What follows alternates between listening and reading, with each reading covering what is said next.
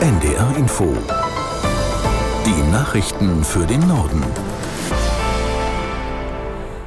Um 12 Uhr mit Astrid Fietz. Nach den Meldungen folgt eine Unwetterwarnung für Norddeutschland. Das Bundeskabinett hat nach Angaben aus Regierungskreisen den Haushaltsentwurf für 2024 und die Finanzplanung für die folgenden Jahre verabschiedet. Vorgesehen sind deutliche Einsparungen. Die Neuverschuldung soll nächstes Jahr auf 16,6 Milliarden Euro begrenzt werden. Katharina Seiler aus Berlin mit den Einzelheiten. Mit dem Entwurf zum Haushalt ist erstmal nur klar, wie hoch die Gesamtsummen sind, die die jeweiligen Ressorts einsparen müssen. Also, dass etwa das Gesundheitsministerium, aber auch das Familien- und das Bildungsministerium und das Wirtschaftsministerium Ministerium große Summen werden einsparen müssen. Und aus diesen Bereichen sind jetzt einzelne Posten in die Diskussion gekommen, dass die dem Rotstift tatsächlich zum Opfer fallen könnten. Wie etwa der Zuschuss zur Pflegeversicherung, der wegfallen und der Zuschuss zur Krankenversicherung, der gekürzt werden könnte. Außerdem soll es beim Elterngeld Abstriche geben, genauso wie im Verkehrsbereich beim Radwegebau. Und die Länder befürchten, dass die Bundesmittel für den gemeinsamen Agrar- und Küstenschutz und für die Städtebauförderung wegfallen könnten oder dass sich der Bund vom Digitalisierungspakt für die Schulen verabschieden könnte. Auf Norddeutschland kommt ein kräftiger Sturm zu. Er soll im Laufe des Tages vor allem die Küstenregionen treffen, aber auch in Hamburg und Bremen werden Orkanböen erwartet. In Niedersachsen gibt es vorsorglich schon vereinzelt Unterrichtsausfälle. Das betrifft bislang Schulen in Oldenburg und Delmenhorst. In Hamburg sind die Friedhöfe geschlossen. In den Niederlanden ist der Sturm schon deutlich zu spüren. Im gesamten Norden des Landes fahren keine Züge mehr. Am Flughafen Schiphol in Amsterdam wurden viele Flüge gestrichen. Die Ukraine hat die internationale Atomenergiebehörde IAEA e wegen ihres Umgangs mit dem Atomkraftwerk Saporischia kritisiert. Präsidentenberater Podoljak kritisierte vor allem IAEA-Chef Grossi. Er sagte wörtlich, dieser Mensch sei absolut unwirksam beim Risikomanagement. Die IAEA e habe Einflusshebel auf Russland. Mit Druck auf den staatlichen Atomkonzern Rosatom hätten die IAEA e einen Abzug der Russen und eine Minenräumung erzwingen können, so Podoljak. Die Ukraine warnt seit Tagen vor einem angeblich von Russland vorbereiteten Terroranschlag auf das besetzte AKW. Moskau wiederum wirft Kiew vor, selbst einen Anschlag zu planen.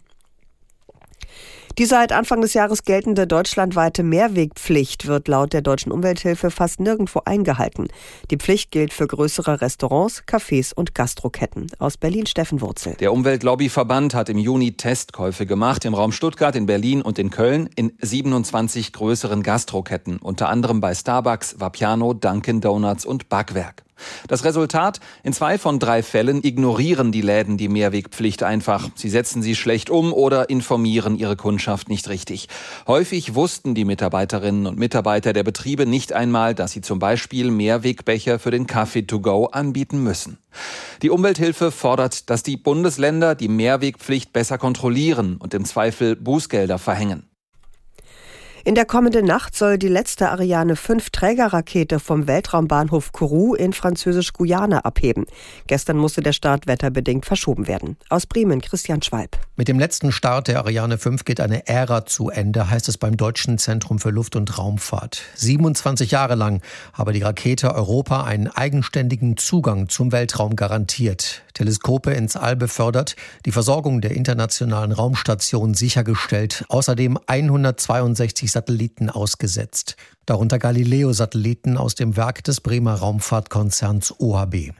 Auch beim Abschiedsflug ist ein OHB-Satellit mit an Bord. Er heißt Heinrich Herz und ist der erste eigene deutsche Kommunikationssatellit seit mehr als 20 Jahren.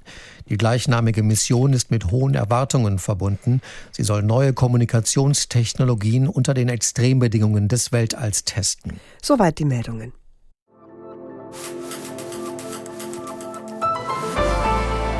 Wetter, auch die Unwetterwarnungen und den Verkehrsservice hören Sie gleich bei uns. Vorher aber wollen wir in die Ukraine schauen, nach Saporischia. Spätestens seit Kriegsbeginn vor bald anderthalb Jahren kennen wir alle diesen Ort. Dort steht ja das größte aktive Atomkraftwerk in Europa. Es wird auch nach fast anderthalb Jahren Krieg von ukrainischen Technikern betreut, aber so wie wir das hören, mit den russischen Besatzern im Rücken. In jedem Fall ist dieses riesige Kraftwerk mitten im Krieg eine Gefahr.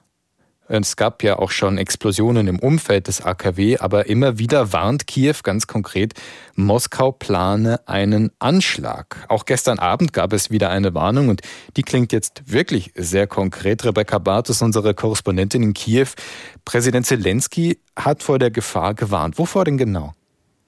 Er sprach davon, dass vier Dächer von oder vier Reaktorgebäude von insgesamt sechs Reaktorblöcken in diesem AKW ähm, dass dort Gegenstände auf den Dächern angebracht worden sein sollen, die Sprengstoff ähneln. So hat er es formuliert gestern Abend in seiner Videoansprache. Und es ist nun in den vergangenen Wochen doch mehrmals vorgekommen, dass ukrainische offizielle Stellen äh, vor einem Anschlag auf das AKW gewarnt haben. Zuvor hieß es, ähm, da sei der, das Wasserbecken, ähm, also das Kühlbecken des, Eigen, des AKWs vermint worden. Aber das sind alles Informationen, die wir unabhängig nicht überprüfen können. Der Präsident hat in seiner Rede auch einen Vergleich gezogen zur Zerstörung des Kachowka-Staudamms vor einigen Wochen. Äh, inwieweit kann man das jetzt tatsächlich vergleichen? Also man kann es nicht vergleichen im Sinne von Folgen, die das haben könnte für die Umwelt, für die Menschen in der Region. Es sind, äh, wären zwei verschiedene äh, Katastrophen, aber die Denkweise hier in der Ukraine äh, bezieht sich darauf, dass man dem Westen vorwirft, nicht angemessen zu reagieren und dass man damit die russischen Truppen und auch die russische Führung ermutigen würde, immer weiter zu eskalieren. Das heißt, nach der Zerstörung des Kachowka-Staudamms haben hier in der Ukraine schon viele Menschen befürchtet, dass das AKW äh, in Saporizhia nun sozusagen ein nächstes Ziel sein könnte, denn man hat es bei dem Kachowka-Staudamm äh, ähnlich gehabt. Da hat auch ja, Monate vorher die ukrainische Regierung davor gewarnt, dass die russischen Truppen diesen Staudamm sprengen würden. Und obwohl das noch nicht abschließend bewiesen wurde, gibt es doch sehr viele Hinweise darauf, dass die russischen Truppen tatsächlich verantwortlich sind für die Zerstörung. Ja, eine Gefahr durch einen Anschlag auf das Atomkraftwerk, das mag man sich gar nicht ausmalen, was da passieren würde.